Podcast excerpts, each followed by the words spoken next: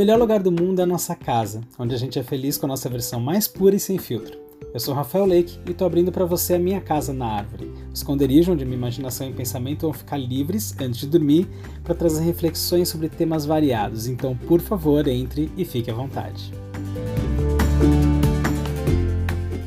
Olá, sejam bem-vindos à Casa na Árvore, o segundo episódio aqui do nosso podcast. No episódio passado, a gente falou sobre o lado positivo da quarentena, desse momento que a gente está vivendo de coronavírus. Eu queria, antes de começar o episódio de hoje, só fazer um adendo. Como eu falei de constante evolução, logo depois que eu postei, eu fiquei pensando que, na verdade, a quarentena ela não tem necessariamente um lado positivo. Eu tô num lugar de muitos privilégios e por isso que, dentro desses privilégios, eu tô tentando buscar o lado positivo positivo. Mas a gente sabe que a situação não é fácil para muita gente, então, como eu me incomodei com a forma que eu coloquei as coisas no episódio passado, eu quis começar já falando sobre isso. Queria agradecer também todos os feedbacks positivos que eu recebi e as críticas construtivas sobre o primeiro episódio. Já fico muito feliz. Muito obrigado. Se você quiser acompanhar e dar o seu feedback, entra no Instagram, @rafalake. E entrando no assunto de hoje, eu tava falando sobre os meus privilégios, né, dentro dessa quarentena. Um dos privilégios que eu tenho é estar tá passando essa essa quarentena com a minha mãe. Oi, tudo bem? Meu nome é Elaine, mãe do Rafael, com muito prazer.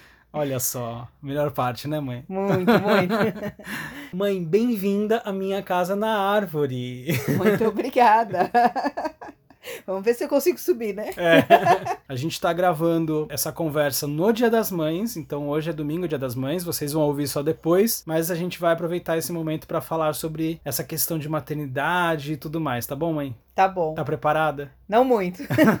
Você tá sabendo quais são as perguntas que vão rolar? Não, é tudo surpresa. Que bom. Tem algumas perguntas minhas aqui e outras que, que a galera mandou no Instagram, então a gente vai bater um papo, destrinchar um pouco a maternidade, tá bom? Tá bom. Como é que tá essa questão da, da quarentena para você? Essa questão da quarentena tá sendo um momento, ao mesmo tempo, difícil, mas também, por outro lado, um momento de muito trabalho. Eu tô em home office, a gente gente tem uma ideia de home office também, que na verdade se desconstrói um pouco. E como eu trabalho na área de educação com rede pública, eu tenho enfrentado muitas reflexões, muitos questionamentos. Como é que eu faço para dar oportunidade para todo mundo, para não prejudicar aqueles que não têm condições? Como que eu faço para atingir todos esses alunos? Então, são muitas questões que estão é, surgindo. Ao mesmo tempo, acho que está sendo um momento muito rico, como você mesmo falou, hum. né? De poder. Ela já ouviu o primeiro episódio, né? de poder estar junto com as pessoas, de poder valorizar as, as pequenas coisas que às vezes no dia a dia a gente nem percebe pela correria, por estar envolvido em outras questões.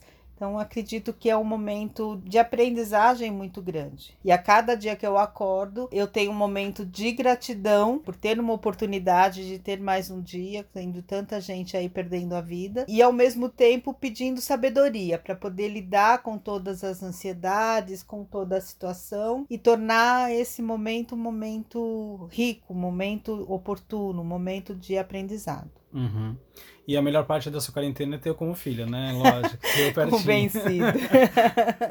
Ô mãe, eu tentei juntar aqui umas perguntas. Acho que a maioria delas eu nunca te fiz. Algumas eu acho que eu já sei até a resposta, tá? Mas outras eu nunca te fiz. Então, eu tentei ir por esse caminho para escolher as perguntas, tá? Você sempre quis ser mãe? Ou foi uma coisa que aconteceu? Foi uma coisa assim, que você planejou ser mãe? Ou aconteceu? Como que rolou essa questão da maternidade na sua cabeça antes dela acontecer? Não, eu sempre quis ser mãe. Eu tenho um fascínio muito grande grande por criança, por pessoas, pelo desenvolvimento humano. E acho que assim, a maternidade ela é algo muito especial. Então, assim, eu sempre tive, do momento que eu casei muito nova, né? Casei com 19 para 20 anos. É, no início, lógico, não, não tinha essa intenção, porque queria aproveitar um pouquinho mais, mas sabia que a maternidade ela me traria, tanto é que foi um momento planejado, né? Foi um momento pensado no sentido de poder ter essa oportunidade, porque eu acho que a, a maternidade ela traz uma mudança muito grande na vida da gente, então você tem que estar ciente disso. E às vezes novinha a gente não sabe nem o que fazer, né? Por outro lado, é um momento muito de troca, muito inexplicável, vamos dizer assim, né? Uhum. Eu lembro quando você nasceu da sensação eu tenho essa memória tão forte, né? De como que foi o momento que você nasceu, olhar para você ali do meu ladinho, né? O que, que passa na cabeça nessa hora?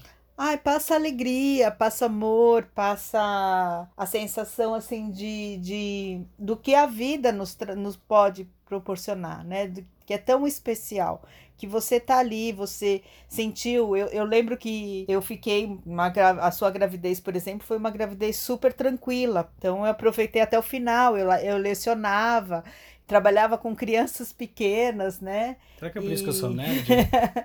e aí eu lembro que assim, abaixava, levantava, não sentia nada. A gravidez não me impediu de fazer o que eu fazia, né? Pelo contrário. E eu lembro muito assim que eu adorava a sensação de estar é, sentindo você se movimentando. E no momento que você nasceu, que eu lembro perfeitamente, que eu passei a mão assim, falei, nossa, parece que ficou aquele vazio. E eu falava, cadê, né? Esse uhum. serzinho que estava aqui me chutando até agora. Tô aqui brilhando. Tá aí, ó. aqui brilhando.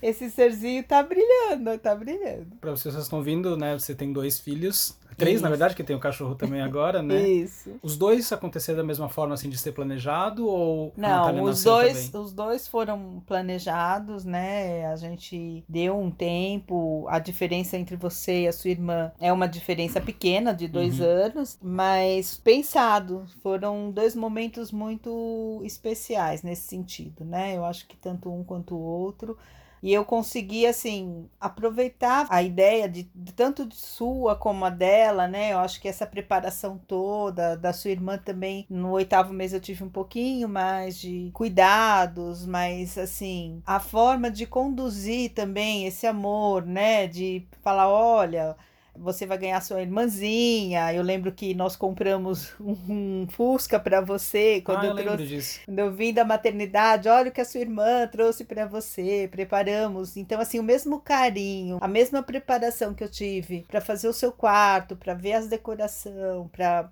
né, criar esse ambiente de te receber a mesma coisa aconteceu com a sua irmã também, uhum. né? Eu tenho guardado, lógico, eu, até hoje estava assistindo o programa que a mãe guarda tudo, né? Nossa, tudo. o primeiro dentinho, fazer uma limpa, a pulseirinha, mas Você tem eu o primeiro tenho dente da gente ainda? guardado, sim, tenho tem? guardado os dentinhos, tenho guardado os registros, Meu Deus. tudo. Acumuladora real. Mas eu acho que são, são memórias sim. fundamentais, né? Quando a gente olha para aquele registro, ele é muito importante. Então, assim, a lembrancinha que eu fiz para a maternidade, para você, para ela, o texto, eu sempre gostei muito de escrever, então. Uhum Escrevi alguns bastante. textos, eu poesia. que você tinha, ela fez um caderninho pra gente, né? Isso. Um caderninho pra mim, e pra Natália, e você escrevia o que acontecia em cada um dos dias. Acho que a minha história com blog, começar a contar histórias, começou daí. Pode ser, eu, eu, realmente registrava, e depois, quando vocês ficaram maiorzinhos, eu dei esse caderno para vocês é. também realizarem os registros de vocês, né? Uhum. Da, dos momentos que ficam, que são significativos, porque a vida passa tão rápido e são tantos momentos ricos que se a gente não anota, né, não consegue resgatar depois isso, às vezes eu pego e vou, vou ler e falo, nossa, olha que legal, falava uhum. assim, né, fez isso, aconteceu isso em tal período. Sim. Eu tenho um hábito de registrar muitas coisas até hoje. Isso né? é, você é nostálgica também, né? É, eu gosto disso. Ô mãe, a gente tá falando, né, que você tem, fora o Luke, que é o cachorro, você tem dois filhos, né? Eu e a Natália. Qual que é o preferido? Ah, isso não vale. não. Aliás, deixa eu fazer a pergunta completa. Qual é o preferido e por que sou eu? Não, não. tá se recusando a responder, então. Tô me tá bom, a responder. tá bom. Passo. É, voltando um pouquinho mais atrás, assim, é o que significa ser mãe para você e o que que passa na, na cabeça da, da mulher, ou no seu caso, né, especificamente, quando descobre que tá grávida. Nossa, ser mãe, para mim, é um ato de amor e de responsabilidade. Pesa muito, às vezes a gente fica com medo, mas até pensando, e acho que é uma coisa até que você um dia me disse, né? A gente quer sempre acertar, mas impossível, né? Mãe Sim. erra pra caramba. Todo mundo e erra pra todo caramba. Todo mundo erra pra caramba. Mas às vezes a gente tem aquela questão da culpa, né? Ah, a culpa é da mãe Tem uhum. até um livro que, que tem esse nome, né? Esse título. Principalmente, assim, o primeiro, que você não tem experiência, que você não sabe direito como é que vai acontecer. Então, uhum. Então, acho que a sensação quando você tá grávida, assim, que você sabe que tá grávida, é de alegria, mas ao mesmo tempo é de, de medo, né? Será que eu vou saber agir? Como é que eu vou fazer em algumas situações? Dá aquela insegurança. Mas eu acho que ser mãe é algo tão maravilhoso, é tão assim, não dá para definir porque eu acho que o que a gente sente, né, com esse vínculo, com essa. de, de você poder sentir crescer. Uhum. De você sentir, literalmente, né? é, literalmente, você sente crescer, você acompanha, né, passo a passo. Na minha época não tinha como tem hoje ultrassom toda hora, né? Você via ver por imagem como tem atualmente. Uhum. Então você tinha uma expectativa também maior, porque você esperava aquele momento para fazer ver. um ultrassom que era marcado naquele dia, não tinha constante. Então ficava aquela expectativa do crescimento, de ver se está tudo bem, de sentir como é que as coisas vão caminhar, de ficar pensando como que vai ser quando nascer. E assim, ter filho muda completamente a vida da, das pessoas, né? Pai mãe. Você já chegou alguma vez na, na sua vida a fazer um exercício mental, assim, de como a sua vida teria se encaminhado se você não tivesse filhos? Não, eu já pensei sim em algumas coisas que eu poderia fazer se não tivesse filhos, né? Que eu sempre gostei muito de estudar e tem algumas coisas que eu precisei parar, mas assim, de uma certa maneira, eu nunca me enxerguei sem esse lado também, sabe? Porque eu acho que os filhos eles te obrigam, vamos dizer assim, a amadurecer, a crescer. E mais rápido. E mais né? rápido que se fosse uma outra situação. Eu, eu vejo isso como uma parte que, não sei, não consigo enxergar muito sem. Uhum. Né? É lógico que eu sei que se eu não tivesse filhos, talvez eu teria um outro lado profissional conseguido as coisas mais cedo, mais rápido. Uhum. Mas também não me impediu, porque hoje eu tô com quase 58 anos e tô estudando e tô numa coordenação profissionalmente e também me realizando. São coisas que poderiam ter acontecido antes. Às vezes eu fico pensando, falo, nossa, eu poderia ter feito isso antes, mas a vida é assim né? Uhum. Não deu naquele momento, mas também não é um impeditivo de você conseguir em outro. Pensando nisso, assim, até no, na, na, experiência que você teve de maternidade nesses anos todos e tal, é, você consegue elencar as melhores partes de ser mãe, que aí você já falou de algumas coisas, mas também de qual é a pior parte de ser mãe, porque é lógico que a maternidade é uma coisa linda e que né, gerou uhum. uma vida e tudo aquilo, mas também tem muita coisa que é muito difícil. Né? Na época de quarentena, de ver as, as mães em casa com criança, é muito difícil. É, eu acho que a pior parte é a gente precisar tomar algumas decisões, né? Às vezes você tem que fechar um pouco o seu coração para ser firme, deixo, não deixo. As decisões que você tem que tomar de encaminhamento, né, para a vida do seu filho, e é uma preocupação sempre muito grande que eu tive de tentar ao máximo passar alguns valores para vocês, né? E aí a gente fica sem saber se conseguiu, se não conseguiu. Eu sou uma pessoa muito afetiva e às vezes acho que também em alguns momentos falava, nossa, será eu tô permitindo demais? Deveria realmente não ceder ou não? Seria esse um caminho também, né, de ter uma conversa, de às vezes eu sempre tentei respeitar bastante e acho que muitas vezes eu me perguntava: será que eu estou nesse caminho certo? Será que é isso mesmo? Né? Nesse momento eu deveria ter sido mais firme. Então, acho que assim. A gente tem muitas dúvidas de como agir. Você quer fazer o melhor, mas às vezes você não sabe se você está seguindo esse caminho correto. E você né? acha que essa é a pior parte? Eu assim, acho que essa é a pior assim. parte. Acho que essas são essas incertezas. Briga dentro do carro no trânsito, né? que você tem vontade de parar o carro e jogar o para fora. Nunca fez isso. Não, não, né? Não. Acho que assim, fazer os irmãos entenderem que não existe um melhor que o outro. Não, não, não existe, a não ser que você seja eu e a Natália e tem eu que sou melhor, né? Óbvio, né? Mas. Natália, te amo, beijo. Mas eu acho que é assim, a pior parte é essa e muda muito a vida da gente. Você tem que se organizar melhor, você tem que planejar as coisas que você vai fazer. Então, né? isso que eu ia te perguntar também. Quantas horas tinha no seu dia quando a gente era pequeno? Porque hoje, às vezes, você quer conciliar trabalho com qualquer outra coisa, vai pra academia, você tem a sua rotina aqui e parece que já não sobra tempo. E você fazia coisa para caramba. É. Pra não falar outra coisa. Como que você fazia? Pra... Então, às vezes nem eu sei como é que eu fazia e dava conta de tudo, porque criança pequena, almoço, né? Vocês estudavam comigo em uma escola num outro bairro, então a gente atravessava a cidade. Atravessava né? a cidade com criança pequena que no metrô quer sentar, que no metrô fica pedindo água, né? A gente tinha toda essa essa trâmite assim, você tem que sair no horário, você não pode se atrasar para chegar e a criança não quer comer você então... dormia? pouco.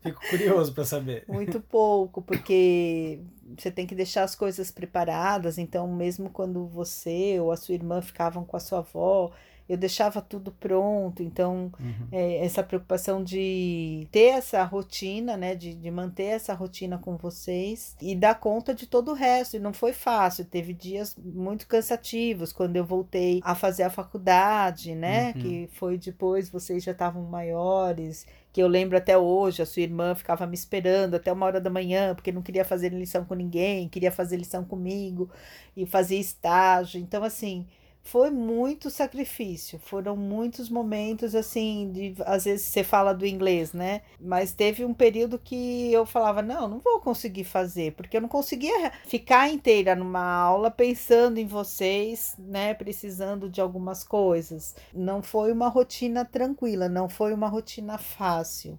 Uhum. Foi sempre de muito, muita luta, muito sacrifício para que vocês tivessem as oportunidades e aquilo que eu poderia dar naquele momento, né? Uhum. Mesmo da escola, às vezes eu pensava, ah, vou pensar em outras coisas, mas vocês tinham ali uma boa escola, iam é, comigo. Para explicar para o pessoal que está ouvindo, a minha mãe era professora na escola onde eu e minha irmã estudávamos. Era uma escola particular que fica cara, era longe de casa, mas como a gente tinha bolsa de 100%, a gente não pagava para estudar lá. E era uma, uma ótima, é uma ótima escola, né, até hoje. Então isso muitas vezes contou sim, né, nesse período todo. É lógico que eu sempre gostei demais do que eu faço, não é só por isso, uhum. né?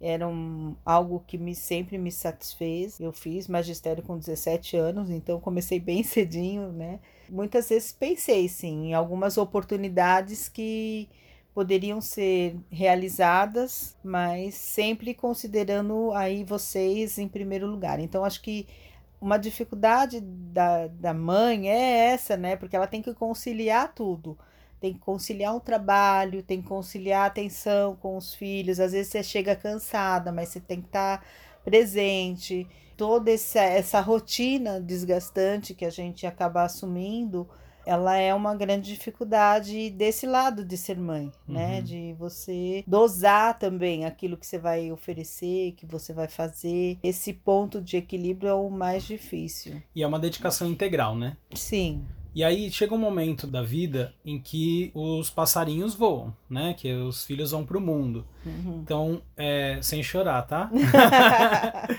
Você passou por é, essa transição de deixar os filhos voarem duas vezes, além do tradicional, né? Do sair de casa ou coisa do tipo. A gente ainda teve, tanto eu como a Natália, momentos em que a gente morou fora, né? Morou fora do país. Isso fica mais visível ainda, essa, essa partida, né? Como que funciona pra mãe esse momento de, legal, criei, me dediquei todo esse tempo e agora eles estão indo pro mundo? É, eu, eu vejo assim, é lógico que a gente sente falta, sente saudades, né? Mas eu sempre procurei colocar primeiro assim o bem-estar de vocês, o que vocês estavam sentindo ou precisando. Então acho que tanto quanto você foi para Londres, eu sabia, eu acompanhei toda a sua trajetória. Eu acompanhei todos os planos que você fez, todas as vezes que você deixou de sair porque você queria atingir o seu objetivo, tudo planilhado, né? Durante três uhum. anos você ficou, deixou de sair com os amigos, deixou de ir embalada. É, ficava até de madrugada fazendo trabalho free. Então, assim, para uma mãe, quando a gente percebe, acho que esse movimento, ele acaba sobrepondo um pouco, pelo menos para mim, né? Acho que é um pouco também do meu jeito de ser. Essa saudade, porque a saudade ela vai existir, a falta vai existir mas eu vi assim que era uma coisa merecida, era uma conquista muito grande, né? Uhum. Que você quis dizer, não, eu consegui, eu fiz e mereceu isso. Então, para mim, apesar da distância, eu acho que fica aquele medo, como é que vai estar tá lá? Vai estar tá bem, não vai estar tá bem, né? Uhum. É, tá distante, se acontecer alguma coisa. Mas eu acho que o que importava para mim era ver o sucesso, a alegria. A mesma coisa quando a Natália também foi, né, para Toronto, porque era uma coisa que ela queria, uma, um sonho realizado, né? O fato de estar num outro lugar, a gente sempre fica preocupado. Uhum. Mas você tá vendo que é uma, um passo, é uma conquista. E eu falo, poxa, eu não tive também essa oportunidade. Na minha época nem existia esse tipo de coisa, não se cogitava falar sobre isso. E ver os filhos conseguindo atingir o seu sonho, conseguindo conquistar alguma coisa para mim foi muito importante, né? Então ficava aqui, lógico, morrendo de saudade, mas assim, eu às vezes até fico pensando nisso. Eu falo, nossa, tem tanta mãe que fica lá, né, sofrendo tanto, tal eu, eu sofri, mas não foi uma coisa que me fez tão mal. Às vezes até incomoda falar, a gente tem aquela coisa de mãe, mãe tem que sentir, né? É, mas não é, né? Mas não é. Para mim, em algumas situações eu lido de uma forma um pouco diferente. Então, quando vocês foram, foi um, um sentimento misto de preocupação, mas ao mesmo tempo de alegria por ver que vocês estavam bem, que vocês estavam conquistando o que queriam, né? A segunda vez acho que você estava já um pouco mais calejada, né? Porque além de eu já ter ido morar fora, eu já estava trabalhando com viagem, então já estava viajando um pouco mais. Uhum. E, e, na época Depois Natália... até perdi a conta, que aí eu já... ia pro aeroporto e foda-se, Já né? ia pro aeroporto sozinho, né? Porque agora já vai. É, agora eu sinto falta, não vai falar comigo, né? não vai dar tchau, não vai fazer é, né, aquela agora coisa tá de cagando. Mas na época da Natália ainda tinha uma questão questão um pouco mais de tecnologia já, né? Já existia Isso. a comunicação um pouco mais fácil do que quando eu fui, que ainda não tinha tanto, né? Pra quem não, não sabe, eu fui em 2009, ainda nem rede social não era tão forte, ainda era Twitter só e talvez Orkut. A gente ficava torcendo para conseguir falar um pouquinho, né? E ficar aquela expectativa de quando vai ligar, quando vai fazer um contato, né? E enquanto isso você fica sofrendo mesmo, sem saber o que tá acontecendo do outro lado, né? Sim. Sem imaginar todos os riscos e perigos, senão a gente enlouquece. É. Você falou da preocupação, né, de enquanto estava viajando. Qual foi a maior preocupação que eu te dei na vida, assim? Olha, quando você começou a sair, eu acho que essa...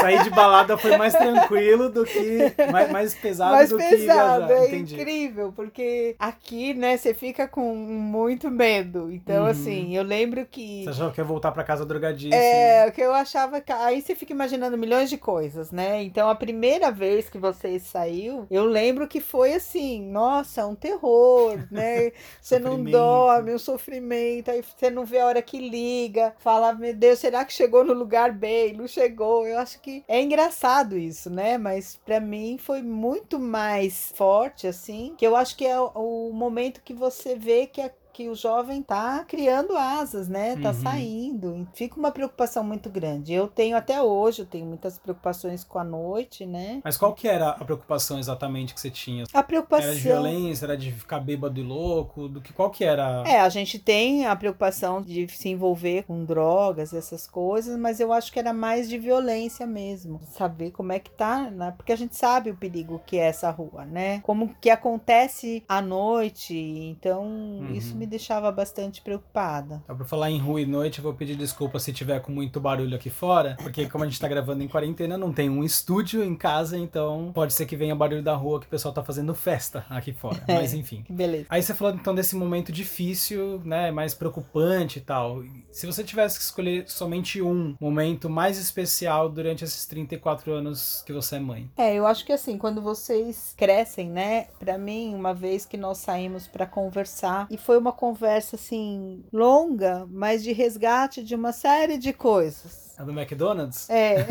Ela tá aqui na lista pra falar já já. É, conversa. essa conversa do McDonald's, nossa, mexeu muito comigo. E, e foi um momento muito especial, porque eu acho que assim, aprender, né, com um filho, eu sempre admirei muito a tua forma de agir e de conduzir algumas coisas, apesar de ser teimoso, né? Apesar Eu? de. É. Imagina. Mas as palavras, as coisas que você me disse aquele dia foram muito fortes. Então, assim, muito tocantes, me, me fez refletir, né? Inclusive isso, né, do erro, que eu até citei numa live que a gente teve essa semana, teve uma live com algumas mães falando também. Como eu falei, mãe sempre fica com algumas culpas, né? Você falou, mãe, você fez o que você podia fazer naquele momento, naquele contexto. E aí eu fiquei pensando, falando, putz, é verdade, né? A gente tem um crescimento também, um amadurecimento como pessoa Uhum. e naquele momento foi o que eu poderia fazer mesmo. Não tinha como, né? Talvez, se pudesse voltar no tempo, mudaria algumas coisas. Uhum. Mas como a gente não tem esse poder,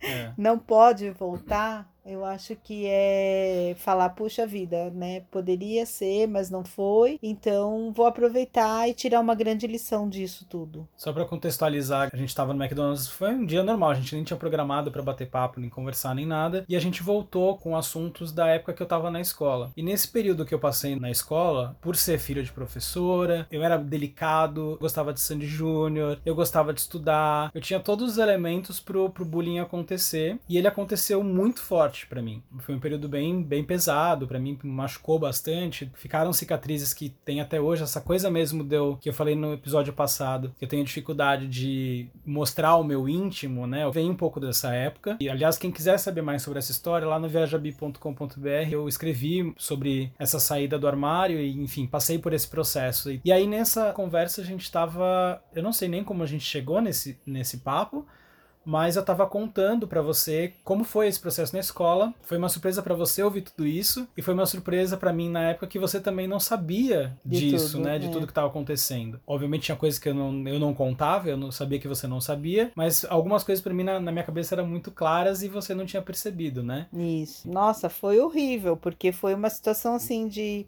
como você não viu, Uhum. como você não enxergou, De se né? culpar, de se então. culpar mesmo, de falar, poxa, mas você trabalhava na escola e não percebeu nada disso, não fez nenhuma interferência, né? De me achar assim uma mãe incompetente, uma mãe que não não fez o seu papel, né? Uhum. É, então dá uma sensação, até hoje ainda dá uma sensação ruim. Que é aquilo que eu falei no início, você quer fazer as coisas melhor possível. E aí você fala, poxa, você falhou feio, né? Você não percebeu isso. Você estava ali o tempo inteiro. E assim, como sempre foi muito complicado, uma vida muito dura, eu acho que essa questão assim de ficar também muito envolvida com o trabalho, né? Tá muito envolvida com as coisas que estavam acontecendo no dia a dia da escola, também não me deu chance de ver algumas coisas que estavam acontecendo com vocês. E eu acho que tem muito essa questão de ser filha de professora, né? Às vezes você separava algumas coisas muito bem na escola, sua irmã às vezes não, mas eu entrava na escola, parecia que você não me conhecia. Aqui, ela não é minha mãe, você separava isso. E talvez isso também, não sei, mas até hoje eu fico muito chateada quando eu penso nisso. Porque, de uma certa forma, mesmo sabendo que era o que eu na época podia fazer, como é que estava a situação, que estava delicada, mas de qualquer forma eu fico pensando que poderia ter feito, né? Uhum. Então ainda não tá totalmente Resolvido. resolvido isso pra mim, né? Então Por isso que eu resolva que, já passou, É. já é página virada isso. Eu repito até o que eu falei na época, eu não sei se foi exatamente o que eu falei, porque você vai lembrar desse momento, acho que melhor do que eu. Você fez o que estava ao seu alcance fazer, e de alguma forma, tudo que aconteceu ali atrás me construiu para ser quem eu sou hoje também. Então acho que é se que eu a tenho... mãe nunca quer. É, eu você não sei. quer. Assim, você. O bullying é uma coisa muito séria. É. você não quer que a criança passe por essa situação. É lógico que aí a gente não tem também todo esse poder. Eu trabalho em escola e sei que isso acontece, né? Algumas crianças, alguns colegas são muito maldosos até em relação a isso. Mas assim, nenhuma mãe quer ver o seu filho passar por uma situação dessa, porque as marcas são grandes. A gente sabe disso, é, são coisas muito sérias. Então dói muito quando você pensa que o seu filho passou por uma situação dessa e mais ainda de você às vezes não ter percebido tudo isso, uhum. né? Como eu não percebi. Ó, oh, o seu olho já tá começando a encher de lágrimas. Eu vou mudar de assunto rapidinho. E aí eu volto nesse assunto depois. A gente falou da Natália. Não que a gente vai deixar um recado para ela aqui, mas você tem vontade de ser avó? Muita! Tirando essa parte da brincadeira com a Natália, como é que é esse sentimento de ser avó, você tem essa vontade mesmo? Tenho, como você tenho muito vontade de ser avó, né? Aí o avó é uma outra dimensão, acho que é uma outra relação, né? Uhum. E... Pra estragar a criança. Pra né? estragar a criança, lógico. as amigas que têm netos, né, que contam como que é. Eu já sou, como eu falei, alucinada por criança. Uhum. Amo. Uhum. A criança, ela tem um olhar para a vida que a gente, se a gente aprendesse com elas, uhum. o que elas falam, a ponto de vista, a lógica que a criança usa, eu acho isso maravilhoso. Imagina poder estar tá ali com um netinho, né, poder uhum. curtir, poder acompanhar. Nossa, é um sonho, né? Seria muito legal mesmo ter. Se ela não quiser, não vou poder fazer nada, né? Eu Mas... posso ter ainda, hein? Quero só lembrar desse detalhe. Eu acho que é uma experiência muito boa, né? Quem sabe. E a criança é muito divertida, né? A criança traz é, uma alegria. Traz uma alegria. Falando em alegrias, eu queria que você me ajudasse a relembrar algumas histórias engraçadas minhas. Porque eu lembro de algumas, que assim, não que eu lembro, lembro, mas eu lembro de você contar. É, você falou do metrô, por exemplo. Eu lembro que quando era pequeno, a gente voltando do colégio, antes a gente não, não voltava de carro, a gente ia de metrô. E aí no metrô eu olhava, apontava para uma mulher que tava de bob e falava: Mãe, é Dona Florinda. Como que é? é? Conta algumas dessas histórias aí. É, é isso que eu falei. Criança fala mesmo, não tem jeito. Então, às vezes você queria sentar, o metrô cheio. E aí você ficava lá do lado da pessoa, mãe, eu quero sentar, mãe, eu quero sentar. Mala, é, né? É, até a pessoa olhar e falar, bom, deixa eu dar lugar para essa criança, né? Aquela coisa assim, de chegar no metrô e querer água né? Você sempre fazia é. isso. Chegava no metrô, eu quero água, né? Justamente no lugar que não, que não tinha. tinha. É... E acho que assim, as coisas que falavam, né? As brincadeiras, você, aquela parte da rua tatória, né? Mãe, olha a rua tatória. eu falava rua tatória, não rua, rua tatória. É, rua tatória. Você era muito emburradinho também quando eu? era pequeno. É. Ah. Nem parece esse. Não sou, não. Esse comunicador que existe olha aí só. embutido. Não era assim, qualquer pessoa chegava e já fazia amizade com você, não. Eu sou difícil, né, mãe? Uma pessoa é. difícil chegar. E, e, assim, às vezes era até engraçado, né? Porque a gente olhava a foto de você num carrinho lá, que até hoje eu falo Aquela roxo, foto. né? De tão emburrado que tava. É, explica essa foto, o que, que é a história dessa foto. Você tava num no shopping, né? shopping é, e aí dentro do carrinho, mas ele tava tão bravo, tão bravo, com a bochecha assim, vermelhinha, todo emburrado, que eu falava, meu Deus do céu, que me menino mais emburrado. E assim, você sempre foi muito. Você não era de convencer fácil. Eu, às Até vezes, hoje, queria né? te matar. Porque que isso, você tinha mãe. que sempre, assim, explicar de. Enquanto você não tivesse convencido, convencido, convencido, não adiantava, né? Isso mudou muita coisa? Não, hoje? muito. tem o seu lado positivo, mas tem às vezes é. não. Nada demais é, é bom. Na festa mesmo, você tinha um aninho e pouco, uma festinha de final do ano, todos os amiguinhos vestidinhos de Papai Noel. Eu tenho a foto para mostrar que é verdade. Como? E o Rafa estava como? De bermuda e camiseta emburrado, porque ele não quis colocar a fantasia. Não quis participar da roda, né? É que eu não gostava da, da fantasia, era é, isso. É, nada. Depois você fez até a coisa de circo. Então eu era a ovelha colorida ali da, da família. É, é. Entrando na, nessa série da ovelha colorida, quando eu fiquei um pouco mais velho, entendi que eu era gay e tal, como é que foi esse processo para você de saída do armário? Não foi fácil, não. né? Eu lembro que minha cabeça era muito assim, tipo, não, minha mãe vai aceitar super tranquilo. Ela uhum. tem amigo gay no trabalho, ela acha super legal. E aí não foi assim que aconteceu, né? Foi difícil. É, a gente acha que é fácil, né? acha que vai lidar bem com as coisas, mas eu lembro que quando você me contou, foi assim, e respirei e fiquei, não, não tô ouvindo, né? Mas por quê? Por que que você acha que tem esse sentimento? Eu acho que não pelo fato de ser gay, mas eu acho que assim, pelo receio do que você vai enfrentar, porque a gente sabe que não é um mundo fácil, uhum. né? Eu acho que não é um mundo preparado para isso. Então, assim, a violência que sofre, né, os ataques que sofrem, a forma como às vezes as pessoas não não encaram isso, não entendem essa situação situação. Então parece que assim, por ser gay, você é uma pessoa diferente, não é? Então você é um menino super responsável, muito maduro, muito seguro, às vezes, do, do que vai falar, do que quer fazer, né? E um caráter, uma índole muito boa, com valores solidificados. Então, assim, o que que faz a pessoa? O fato de você ser gay não interfere nisso. Só que na hora, quando a gente sabe como mãe, vem uma enxurrada de dúvidas também também em relação a isso. O que eu fico às vezes me analisando é esse receio mesmo do que pode acontecer, do que as pessoas pensam sobre isso ainda e do quanto julgam um fato por um, um nome. É, e lembrando que assim, hoje a gente tem muito mais representatividade, entende muito mais o que é ser gay do que naquela época, uhum. né? A gente tá uhum. falando aí de 11 anos atrás. Uhum. Mais tempo ainda. Mais tempo. Em 2005, 15, 16 anos atrás. Então já estamos falando de bastante tempo aí que, que mudou muita coisa nesse período. E naquela época existia, e eu até antes de me, me entender como gay, tinha um pouco desse preconceito de que o mundo gay era um submundo, de que tinha relação direta. Se você era gay, você ia ser drogado. Uhum. Né? Tinham vários desses preconceitos que ainda hoje muita gente tem, mas hoje, graças a Deus, é só a gente sem noção. O baque que deu foi por conta da sociedade, sim, mas teve também uma parte desse medo do que, que eu ia me tornar, ou de se isso ia mudar minha essência, alguma coisa desse tipo ou não? A gente tem esse receio, mas eu acho que para mim não foi tanto. Eu acho que teve sim uma parte que eu sempre falei para você de uma expectativa que você cria. Então, assim, uhum. na minha história, como é que eu fui criada, das coisas que eu ouvia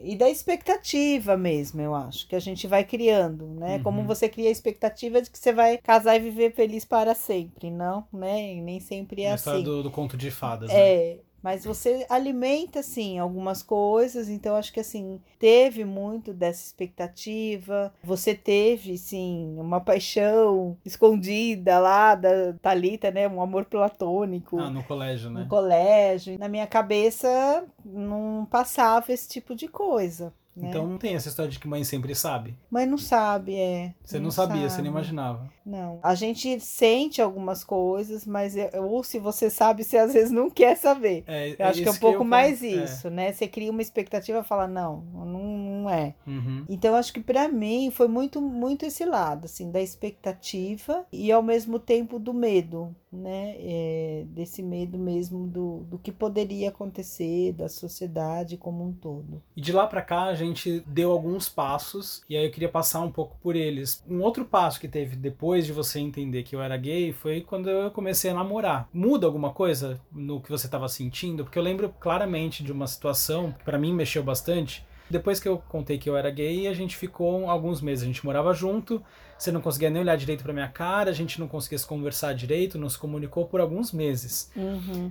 E aí depois eu cheguei a namorar o, o Pedro, beijo Pedro, querido amigo até hoje. E aí depois eu comecei a sair, encontrar com outras pessoas. E aí quando eu comecei a sair com o Gabriel, eu lembro de uma situação que a gente foi para uma balada junto. Era logo no começo, a gente nem tava namorando, eu acho. E aí quando a gente voltou para casa, era umas duas, sei lá. Como sempre, você, na hora que eu chegava tinha que dar a benção para você, né? Falar, eu cheguei. Aí eu falei, oi mãe, cheguei. Aí eu lembro que você perguntou, e o Gabriel? Eu falei, já foi para casa dele. E aí você falou, e por que, que ele não ficou aqui? Já tá tarde aquilo para mim foi um baque, porque tava todos esses meses, todo esse tempo acontecendo, uma comunicação que não rolou, e aí ali naquele momento você tava preocupada com ele dele sair tarde, queria que ele tivesse dormido lá. E na minha cabeça eu pensei, podia dormir aqui, se eu soubesse, né? Como que foi essa mudança de chave? Foi uma coisa que você colocou e falou assim, não, tem que ser assim, e aí eu me acostumo com esse novo normal? Ou isso foi vindo naturalmente e você falar aquilo foi uma consequência do que estava no processo já acontecendo na sua cabeça? Eu acho que é um processo que a gente vai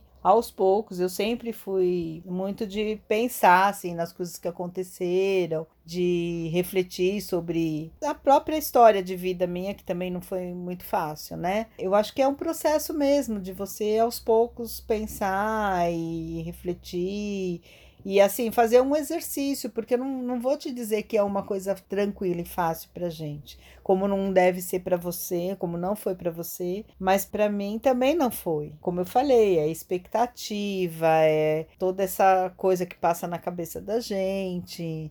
E assim, as pessoas, cada uma tem uma visão diferente. Eu sempre fui uma pessoa que às vezes acabava me importando muito com isso também, Do né? quê? Das pessoas, do que as o que pessoas, as pessoas pensavam. do que as pessoas pensam. É né? porque você, inclusive, demorou até pra contar pra pessoas próximas de você que eu era gay, né? Sim, é muito. Mas era o quê? Era uma, era uma vergonha que você Não, tinha na nunca época? Era tive medo? vergonha. Que que Eu era? acho que é um pouco isso. É o de você às vezes conhecer a realidade da sociedade e do quanto às vezes as pessoas são cruéis em termos de julgamento. Você tinha medo de falar pra alguém, alguma amiga sua, e, e elas me julgar, por exemplo. é Isso, eu acho que é um pouco isso, é de julgamento mesmo, sabe? Porque às vezes você tá numa rodinha, você tá numa conversa, você escuta os papos, você escuta como é que as pessoas lidam com isso. Por mais que fale assim, ah, não, tudo bem, é normal, Tem né? até amigas que são. Eu te, é,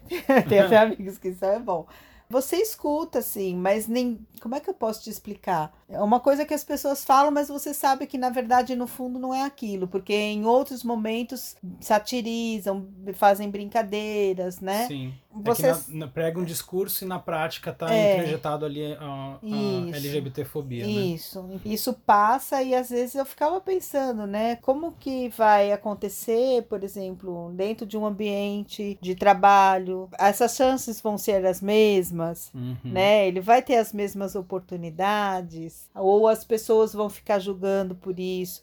Porque assim, nós já conversamos sobre isso. Você não precisa falar, porque eu não vou lá e falo, olha, eu sou hétero. É, a minha opção é minha. Opção não, né, mãe? É, opção não. Orientação, desculpa. pelo amor de Deus. É, desculpa, gente. Tá vendo? Eu erro muito aí. Todo mundo erra. Eu acho que é um pouco isso. E assim, do que você tem como orientação, né? Uhum. É seu. Mas existe, parece que assim, se você fala alguma coisa, parece que isso muda tudo, né? Sim. Há uma preocupação mesmo em relação a isso. Eu contraponho um pouco o que você diz com o processo que eu passei. Você é obrigado sempre a esconder a sua orientação sexual por conta do que a sociedade colocava como o certo. A sociedade heteronormativa dizia que era errado você ser gay. Então você tem que suprimir sempre isso. E aí chega um, um momento que você fala: eu não quero me esconder mais. E aí isso passa, é um processo interno que é difícil de explicar até para quem não, não passou por ele, que você passa da vergonha que você sente de ser gay para um momento de aceitação e aí chega numa outra etapa que é uma etapa de você sentir orgulho de quem você é, Uhum. né? Independente de qualquer coisa, você sente orgulho de quem você é. Por conta da sociedade ainda tratar a homossexualidade como algo negativo, a partir do momento que você fala isso publicamente, isso pode ajudar outras pessoas. Quando começou, na minha época, ainda ter um movimento das pessoas começarem a se assumir publicamente, isso foi crescendo, crescendo e dando coragem para outras pessoas. E eu lembro que no começo do Viaja Bi, inclusive, quando eu falei sobre essa saída do armário, eu recebi uma enxurrada de mensagens de gente falando que se sentiu encorajada, que estava com medo de falar para a família e tudo mais, né? Então, esse momento é importante. Eu entendo que você diz de não precisa falar, mas neste momento, esse posicionamento é importante ser falado pra gente chegar num dia em que não precise mais falar, né? É o que eu falo sempre que o pessoal pergunta: por que tem que ter um blog gay? Não é um blog de viagens normal, né? Normal, olha. Por que, que não é um blog? Porque as pessoas usam isso, acham que não é normal. Mas não é um blog de viagens comum. Eu falo, por que, que existe balada gay? Os gays não podem, numa balada hétero hoje, estar de mão dada e ficar 100% tranquilos. Um uma conquista, né? De É, espaço. você precisa de um momento, de um lugar seguro, até o momento que realmente todo mundo seja igual. As pessoas ainda falam, ah, mas todo mundo é igual. Não, as pessoas ainda não são tratadas da mesma maneira. Então por isso que a gente precisa desses, desse ponto, né? E aí a gente vai por uma outra etapa, né, dessa nossa jornada minha e sua aí, que foi o momento que eu decidi criar o Viajabi. Porque aí eu não ia ser somente gay em casa, no meu círculo de amigos. A partir do momento que eu criei Viajabi, eu era publicamente gay. As pessoas iriam digitar meu nome no Google e aparecer arco-íris. O que, que passou na tua cabeça quando eu falei assim, mãe, eu vou criar o Viajabi e é um blog de viagem gay? E aí, como é que foi? É difícil, porque foi assim, é isso que você falou, né? Não é, não fica mais naquele círculo, é uma coisa maior. Mas assim, por outro lado, eu sempre vi muito no seu trabalho essa luta mesmo por esse objetivo. Acho que você tinha muito claro é, aquilo que você queria, e eu acho que ainda tem e sabe disso, do quanto foi significativo ter esse espaço para você. Né? E acho que para para sua construção até como pessoa e nesse teu objetivo, né, de colaborar de alguma forma com isso, eu vi que foi algo muito positivo. Então, assim, na verdade, eu não tentei pensar muito, não. né? Eu vou Você confessar que eu falei, vai. vai embora, né? Não tentei pensar muito nisso.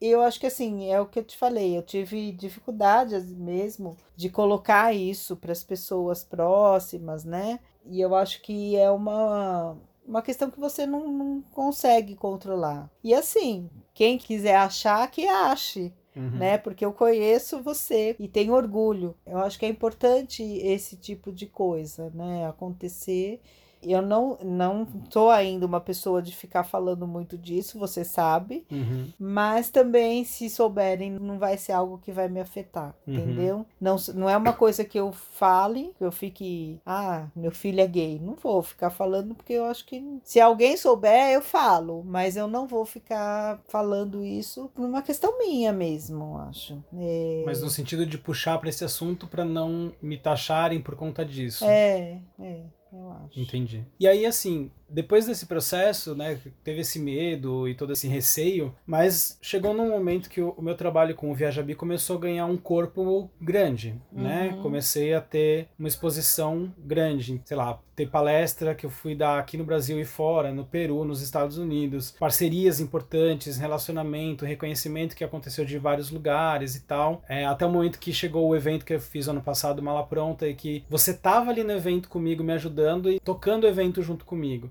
Muda alguma coisa? Já se passaram mais de cinco anos da criação do Viajabi. Olhando para trás agora, o que, que mudou? Então, Rafa, eu acho que é sempre assim. Continuo naquela minha pegada das suas conquistas. Acompanhar o seu trabalho e perceber o seu esforço de fazer, por exemplo, aquele evento, né?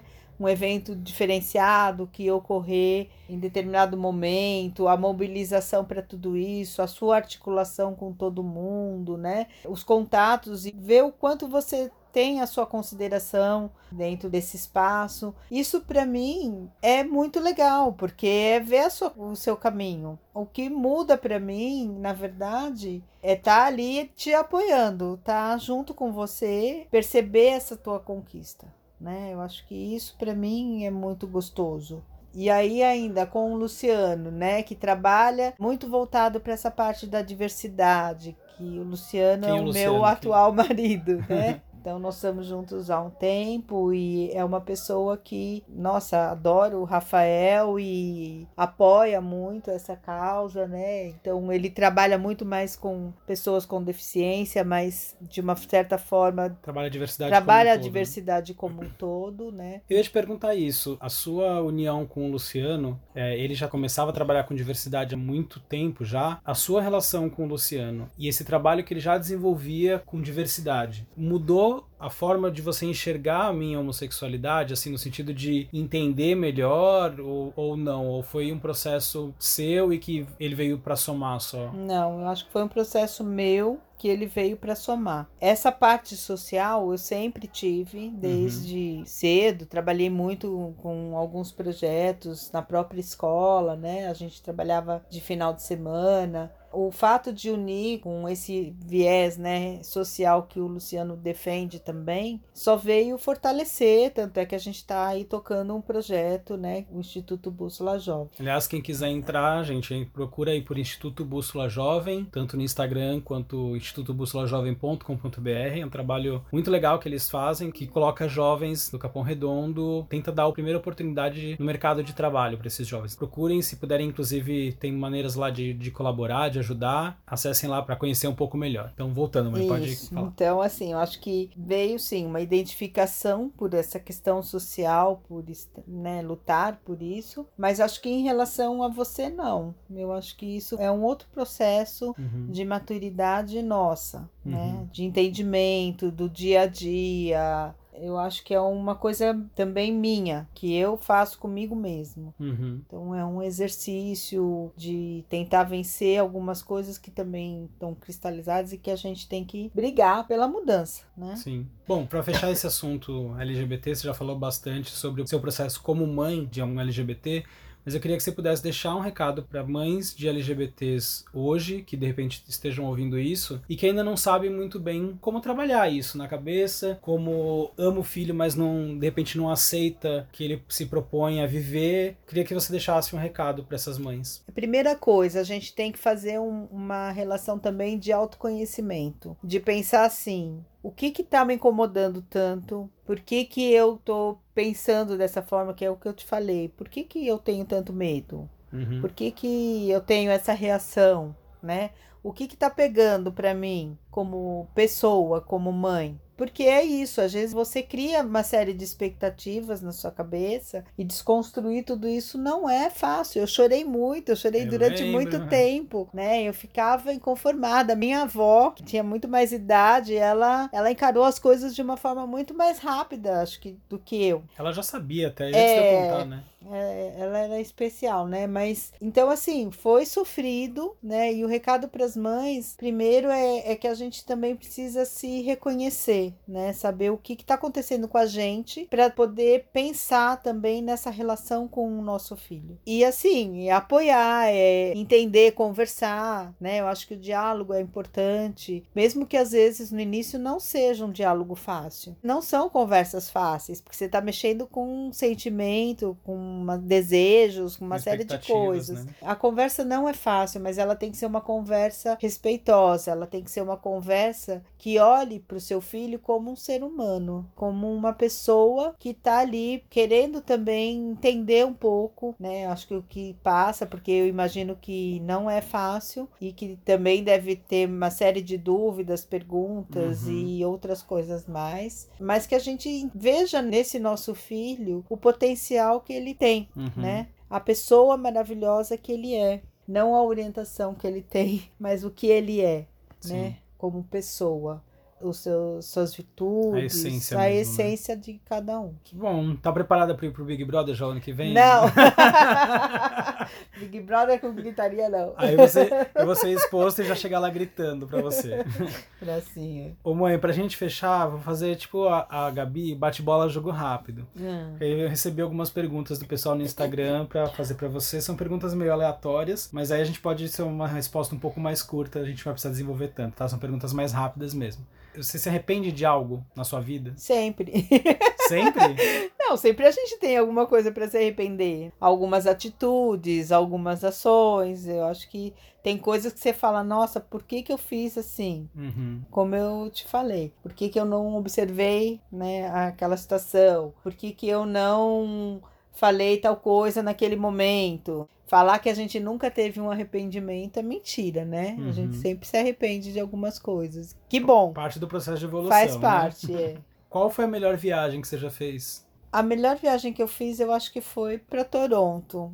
Quando eu fiz essa viagem. Não, eu vou falar que foi para Dinamarca mesmo. Porque é, foi uma viagem com a minha irmã, fomos nós duas. E assim, teve um pouco do resgate uhum. desse contato nosso, que nós éramos muito unidas, e indo para um lugar que é também um pouco da história da nossa origem, que é a Dinamarca, né? É, porque a gente... quem não sabe, a nossa família, o Lake, vem de lá, né? E, Isso. e de uma forma meio próxima até. Isso, meu avô era de lá, e aí assim, a gente foi com aquela expectativa de tentar ver se tinha alguma coisa, não achamos Mas foi uma viagem muito positiva nesse sentido. Eu acho que de estar Uhum. junto. Eu ia falar de Toronto, que também foi importante, porque ela estava grávida, né, É. no comecinho da minha sobrinha. Foi um período que para mim também eu estava num sufoco muito grande, então assim foi um, Um alívio, né? desafogar, né, de ter esse tempo e aproveitar. Essa foi legal também porque eu fui para lá no período agora, né, de maio, do meu aniversário. aniversário. Passei meu aniversário num castelo Olha só. com muitas tulipas, então assim, foram Quem tá ouvindo acha que você é super viajado. Essas foram as duas viagens foram as duas viagens, gente. Não teve mais, não.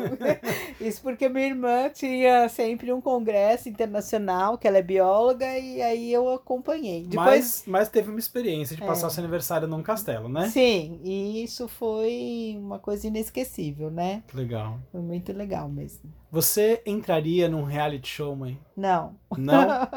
De forma alguma? Ai, eu não sei. Eu acho que nesse momento não. Não, né? Não, não. Pô, mas já vai se preparando que ano que vem eu tô lá no Ah, Big Brother, não. tá? E pra fechar, se você pudesse voltar no tempo, pra que ano você voltaria e por quê? Nossa, Isso- que pergunta difícil. É. Isso pode ser assim pra pra qualquer ano que você viveu ou pra anos anteriores também, né? Tipo, Nossa, difícil. Eu acho que eu voltaria, um momento que é, acho que a gente busca as recordações boas, né, da nossa vida. Eu voltaria para um período há 50 anos atrás.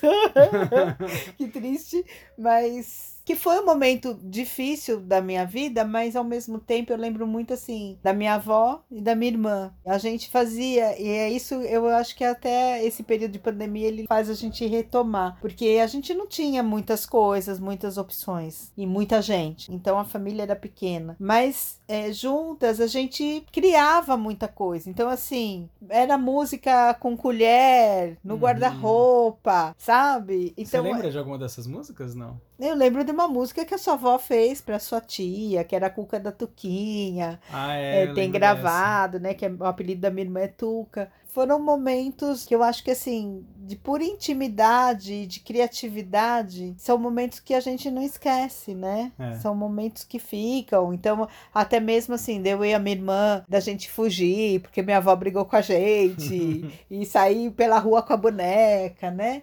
E a minha avó atrás. Então, assim, são coisas que marcam, mas fica muito pra mim essa união, essa coisa que, assim, não existia tanta coisa fora, mas existia um momento da gente, né? Um núcleo Um familiar. núcleo ali mais- familiar de, e de brincadeira e de música e de animação, né? Então eu voltaria bastante para esse, Pra esse período. momento. Esse seria um dos momentos que eu voltaria. Pra quem não sabe, minha mãe foi atriz, ela fez a primeira versão de Sangue do Meu Sangue, não é isso? Isso, Você- é, foi mais foi- ou menos esse período, né? É. Na verdade, eu sempre gostei muito de dançar. E aí, a escola de dança ia fazer uma apresentação na televisão. Eu não tinha, meus avós não tinham carro, não tinha como ficar andando de carro. E aí nós chegamos atrasados. E eu perdi, fiquei super chateada. E meu avô era todo meloso comigo. Atrasada desde essa época, né? Aí ele quis ver uma forma de eu dançar, de me apresentar e chegou em casa com um teste de novela. Aí minha avó falou, mas teste de novela, né? E naquela época eu tinha sete anos, então eu entrei, eu estava no primeiro ano, e, na- e naquele período, no primeiro ano é que a gente era alfabetizada. Não tinha essa coisa de aprender antes, né? Uhum. E Eu não sabia ler, então a, a minha avó lia o roteiro e eu guardava. Fiz o teste, passei na novela e comecei a fazer, né? São, esse é um momento também legal, porque é o momento que eu lembro da novela, eu lembro dos artistas. Fui filha do? Francisco Coco, filha da Anissete Bruno, Fernanda Montenegro era minha tia. Ah, a Fernanda também? Eu não sabia se você trabalhou com a É, Fernanda. Fernanda Montenegro, Olha ela só. me carregou no colo. Eu Você tem encontrei. foto, será disso? Tenho. Tem da Tenho. Fernanda? Não, acho que nunca vi essa foto. Tem. E eu encontrei com ela um dia no avião. A Fernanda Montenegro? É, ela é a filha. Olha. E aí eu parei e falei pra ela. Falei, ah, eu era uma garotinha que fazia novela Sangue do Meu Sangue. E aí ela falou, ah, eu lembro, tal. Mas foi super simpática. Não fiquei muito tempo com ela, né? Ah, Mas é uma lembrança muito positiva, né? Tem recorte de jornal, mascotinha Uhum. da Globo faz a novela parar, quando eu fiz sete anos. Você é uma global, né? Era.